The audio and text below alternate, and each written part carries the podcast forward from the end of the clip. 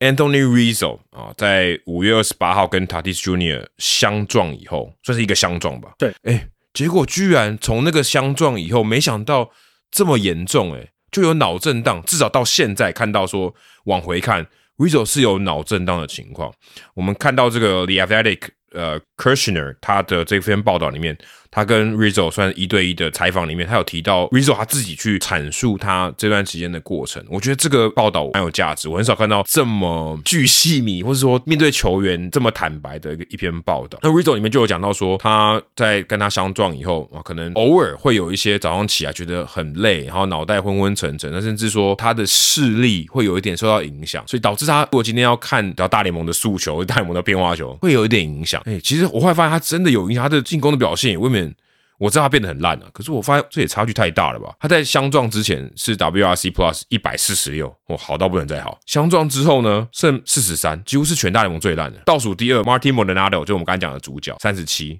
他在这就比 Molinado 好一点点，哎，就有够烂。Rizzo 就变成原本是一个长枪或者一个炮的，哦，就完全变成几乎不能几乎不能打，哦，就变成好像是一个呃进攻上的一个黑洞。但他还是有上场嘛，所以呃一直到最近。啊，确定诊断出来说，哦，他因为脑震荡进到伤病名单，但那个之前他就是在一个没有被辨别出来他是脑震荡的一个情况下，一直在上场打了大概快四十六场比赛，非常多，接近两百个打席，就在这种情况下就一直维持这样啊，所以会有人就觉得说，这杨基的医疗团队在搞什么？相撞以后你有做评估吗？啊，你有做检测吗？啊，就是你这个怎么搞？搞到已经打了四十几场比赛，才才把它放进上面名单，然后因为这个后续的效益。然后也在这报道里面，Rizzo 就帮球队的这个医疗团队说话，说哦没有啦，我们都有做检测，那他们该做的也都有做，然后也都有去检查，可是当时就是没有发现问题，而且因为 Rizzo 也算是老将了，所以他也知道说一整个赛季很长，会有疲劳，会觉得啊好像真的特别累，就那种感觉可以理解啊，就是休息一下就好了，就没想到其实跟他可能相撞。或脑震荡是有相关的，但他就没有办法在那个期间意识到说，哦，可能是这样的原因，所以他也就认为说，这个并不是医疗团队的错，他们都有做该做的检查，也有做该做的评估，可是就是这样子，然后最后也现在。Rizzo 就必须放到上面名单了，这对洋基队来讲，也许是一个至少知道一个结果啊，总比一直让 Rizzo 继续打下去，可能会造成更大的后遗症来的，也许还好一点。而且 Rizzo 在跟大家补充，他之前也罹患过癌症嘛，在他在十八九岁的时候，刚加入职业的时候有得过癌症，所以他可能也觉得说有一些可能后遗症或什么的，所以他可能会把那些东西当做相对他比较可以忍受、相对比较正常的情况，但他可能没有更意识到说他其实可能是脑震荡。这篇报道我。看完是觉得 Rizzo 其实人还蛮好的，就是没有没有把杨基队的这个医疗团队 throw under the bus，就是没有把他们当成戴罪羔羊，是把他当成说，哎，因为检查没有到位或什么的去批评他们。我觉得这个报道也对我来讲很新鲜，就我也没有看过有球员这样子去用这么对话的方式去描述他在伤势上面，而且是一个进程啊，就是有有时续的这样的一个一个报道，我觉得也是蛮有趣。大家如果有机会的话。也可以去 F A 看这篇报道，因为他这篇报道的写法就不是像一般新闻的写法嘛，他就只是把这个对话逐字稿直接弄上去。因为，哎，我不知道我不知道是不是逐字稿，但是他可能，但是是类似逐字稿，应该是逐字稿。因为你用 quotation mark 的话，你一定要是就是那个选手讲的话，你不能自己加油添醋或者是删删删减，所以。应该就是逐字稿，就是 Rizzo 讲了什么，他就直接如实的把它打上去，就照实的报道。对，就有点像是一个剧本的感觉嘛，就是一个问题，然后一个对话这样子，这样子就是一来一往这样子，他把它整个弄上去。因为一般的新闻，你可能选手的 quotes 就是他讲的话没有那么多，所以你记者当然要哎铺陈一下，把这个状况描述啊什么的。但没有这篇，就是因为 Rizzo 他回答了非常多，巨细靡遗，就像你刚刚讲的，然后来龙去脉啦，他也分享了很多，所以。在这样情况下，哎，干脆直接用这样最直接的呈现呢，也许是一最好的新闻报道，也说不定。对我，我真的这样觉得。对啊，其实很少看到这个，我看到这个格式的时候，我觉得很新鲜。对对对对，这这这么长，而且是那个对话主角不是什么，诶，什么退役的球员或是其他的人哦，就是一个非常非常现就是现役的球员，然后他可以聊这么多，嗯。那刚才有提到说，诶，外界对于杨基处理这件事情方式的质疑，但从 Rizzo 在这一篇报道里面的回答来讲的话，搞不好杨基这边真的是没有做错事情，因为你基本上受伤五月二十八号第一时间发生之后，杨基有做了脑震荡测试，有做检查，Rizzo 也全部都通过。而且 Rizzo 说，他其实撞完之后的那几天，其实他都觉得还 OK，哦，没有没有什么晕眩啦，或者是什么身体很不舒服啦，没有。而且球队那个时候也让他休了三场比赛，有一天是移动日，所以再多休一天，等于休了四天。球队也问他状况 O 不 OK？OK。好，不用进伤病名单来继续打。那打的结果大家都知道嘛？超过两个月的时间打的一塌糊涂，OPS 不到点五。那在这样情况下，其实杨基后续其实一直有大概就是侧边问他说：“你你状况是不是 OK？要不要再做检查什么的？”那 Rizzo 一直是觉得应该就是自己的疲劳。或者是自己的一时低潮，这篇整篇报道的一个原则就是 Rizzo 把这件事情怪在他自己身上，对，然后帮杨基说话这样子。但我觉得杨基其实也都做了该做的事情，他们也不是白痴嘛，他们怎么可能不知道说头部伤势的重要性，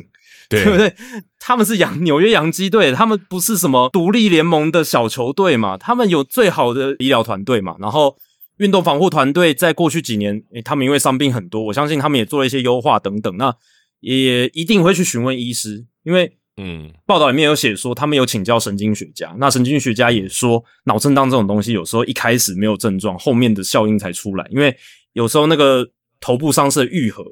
那或者是恢复，它可能是后面才有一些不舒服的症状出来。而且脑震荡真的很广泛。很很多东西都可以被归类在脑震荡里面。我不是神经学的专家，也不是脑部科学的专家，可是我单纯就是看这篇报道里面有写，脑震荡这种东西很难讲。诶，有些人真的很轻微，他可能就是稍微晕晕个几天就没事了，后面好像没什么事发生一样。也有些人是一开始没事，后面好像慢慢的有一些长期的影响，长期感觉昏昏沉沉啦、晕眩无力啦。从五月底到八月初这段期间，Rizzo 他。有时候就会觉得疲劳，有时候会觉得晕眩无力。那他，但是他就是觉得说，诶，就像刚刚 Adam 讲的，他生涯有经历过癌症，然后有经历过很多次的伤势，像背伤、脚踝，他都撑过去，那也都 OK。他可能也是感觉有类似那样子的方向，就是说，诶，这可能就是一个正常的大联盟赛季会有的一个情况。那我就是把它硬撑过去。Rizzo 在这篇报道里面不断不断强调的就是不找借口。我觉得这整篇文章的一个核心就是不找借口。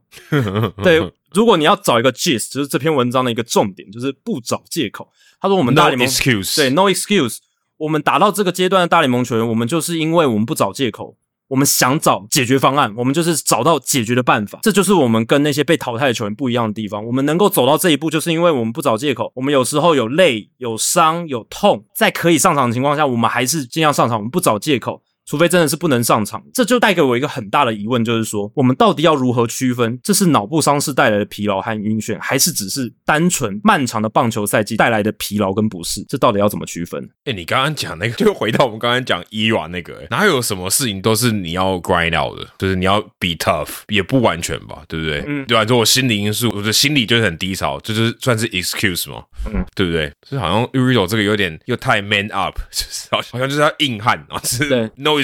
我们 我们就是要挺过去。再累我也要挺过去。里面有一句话我有画中，这句话我印象深刻。哎，就是那个记者问他说：“你这两个月有没有觉得说你这些不适感是那一次五月二十八号的撞击所造成？你脑中有没有这样的想法啦？就是至少去怀疑一下，我现在不舒服是因为那一次的撞击。正常人应该都会怀疑吧，对不对？任何你我应该都会怀疑。但是 Rizzo 说 No，because again we are not bred to come up with excuses。我们从小被养成球员的方式就是不能找借口。The guys in this game who come up with Excuses are guys who don't stay very long。那一些打棒球而且常常找借口的啊，说我今天这里痛那里痒，那哪里怎么样不能上场的，或者是我今天有什么理由喝醉酒，喝醉酒宿醉宿醉不能打，对不不能打，或者家里有什么状况不能打的，然后跟女朋友吵架跟老婆吵架不能打的那些球员，他通常待不久，都早就被淘汰了，待不久。所以这句话我就直接把它重点画出来。然后就是这整篇文文章的一个核心，他其实不断的强调这一点啊，其实也反映了普遍大联盟球员，甚至说职业运动赛场上面的一个文化，尤其是男性职业运动赛场，甚至女性运动职业赛场，可能也是哦，就是对，我们都要撑着哦，这是伤势，只要不要让我没办法站起来，我都要奋力去拼。当然这是一个好的态度，可是我觉得那一个底线，大家还是要能够抓到哦，不然没抓好的话，诶，很可能我们一般人也可能会发生过劳死，可能都是没有评估好自己在。在工作跟休息之间一个平衡，长期的疲劳它是会累积的，你可能代谢会变差，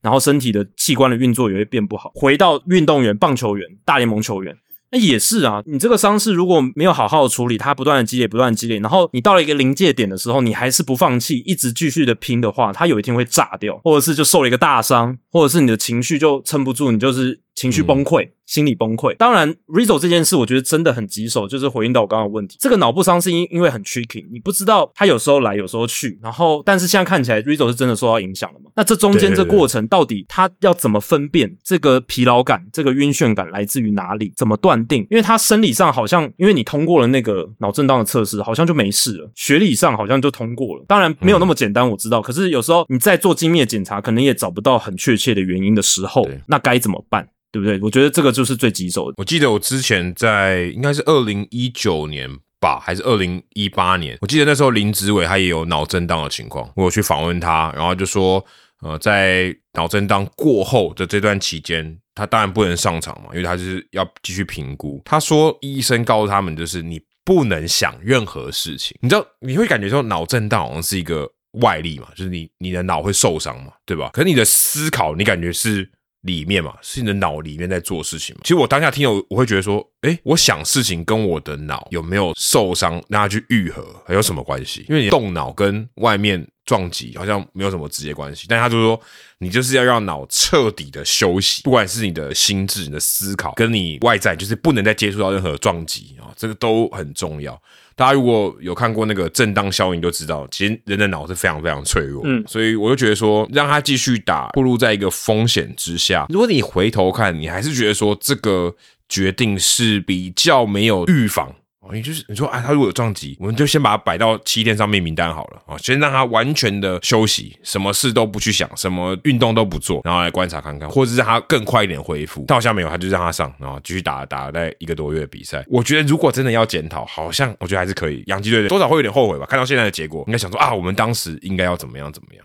然后你刚刚讲到，就是对于脑震荡恢复这件事情的一些细节，Rizzo 在这一篇报道里面也有分享，就是。脑震荡的检测到底在测试什么？当然没有到非常非常具体，但他有给我们一个大概的面貌。他说有点像是在高中的时候做的一些测验，他会要你的大脑开始动起来，会要你去思考的一些问题。总共进行的时间大概十到二十分钟，过程中是一连串的问题，不只是那种很简单，大家想说哦，测试说一加二等于三。能不能答得出来这种这种简单的问题，也不是说，哎，你可以把这个句子顺着念、反着念那么简单。他会希望你玩一个完美九宫格这样子哦，有可能哦，有有可能是那么难的，对之类的，就是大概会让你的大脑动起来的这种问题啦。然后也会去检查你的眼睛，然后呢，也会去检查你的一些肢体动作。当然，这要看你的平衡感那些有没有受到影响啊，这个大家可以想象。所以不只是大家可能一般想象的那些呃测试啊，还会问一些问题这样子，然后让你的大脑去动起来。而且我为了讨论这件事情，我再去回看了五月二十八号，Rizzo 被 Tatis 撞到，其实撞的真的很重，因为 Tatis 他也是爆发力很强的球员嘛。那当时是捕手要牵制一垒，然后一垒上的 Tatis 要全速的回来本垒这一边，然后跑进来的时候，大概是大腿上方的那个部位去撞到了 Rizzo 的头，因为 Rizzo 他踩的比较低，然后要去接球，哇，那一撞真的蛮大力。起初可能是以为，哎，好像是颈部的伤势，因为我记得我那时候转播的时候都是看到说，哎，颈部不舒服这样子，但其实。哎，头部看起来也受到了蛮大的冲击哦。头部的伤势，我觉得确实硬要说的话，还是有一些可以检讨的空间。不管是联盟或是球团这边，也许只要是头部有受到撞击的伤势，都强迫哎要休至少一个礼拜之类的，然后要做非常精细的头部核磁共振，不管什么样的一些脑震荡的测试检查，就是尽量以谨慎为原则，要执行到这样子的一个谨慎程度的标准，就是你看画面嘛，他就头部有没有冲击到嘛？如果是头部有冲击的，就强迫这样做。那我相信球员工会当然可能会觉得。这是不是让球队多一个让球员不上场的一个理由？但我是觉得球员工会站在保护球员立场，这个应该也是可以接受的。应该可以，应该可以。我是觉得也许可以考虑这个方向了，就是只要有头部撞击的，我们都稍微谨慎一点，这也许是一个大家可以考虑的方向。对啊，所以这个也是我觉得比较少见到的一篇报道，而且也算有点感谢 Rizzo 啊，把我觉得蛮居心迷的内容都告诉我们啊。也也许以后再看到可能有脑震荡相关的报道，以后可回来再复习这一篇。我觉得也是一个还蛮不错的一个教材了。